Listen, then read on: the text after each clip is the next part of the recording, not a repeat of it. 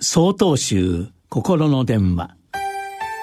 今週は「良き人と共に」と題して静岡県長光寺森田昇春さんのお話です。穏やかな人と一緒にいるとなんだかほっとして自分まで穏やかな気持ちになったりいつも笑顔の人と一緒にいると自分も知らぬ間に笑顔になっている。そんな経験が皆さんにはないでしょうか。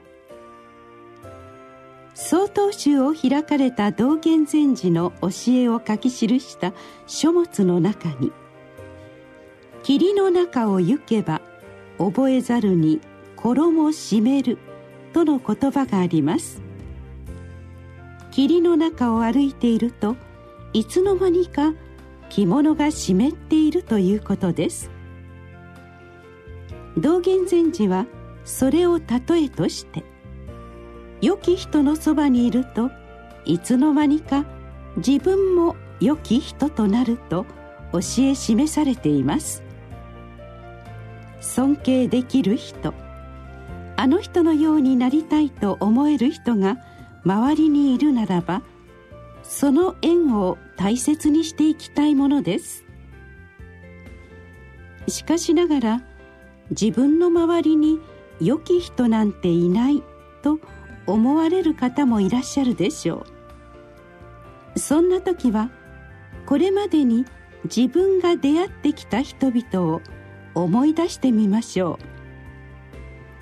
あの人はいい人だったな。あの人はあんなところが素敵だったなとほんの少しでも思えるのなら。それは心の中に良き人がいるということです。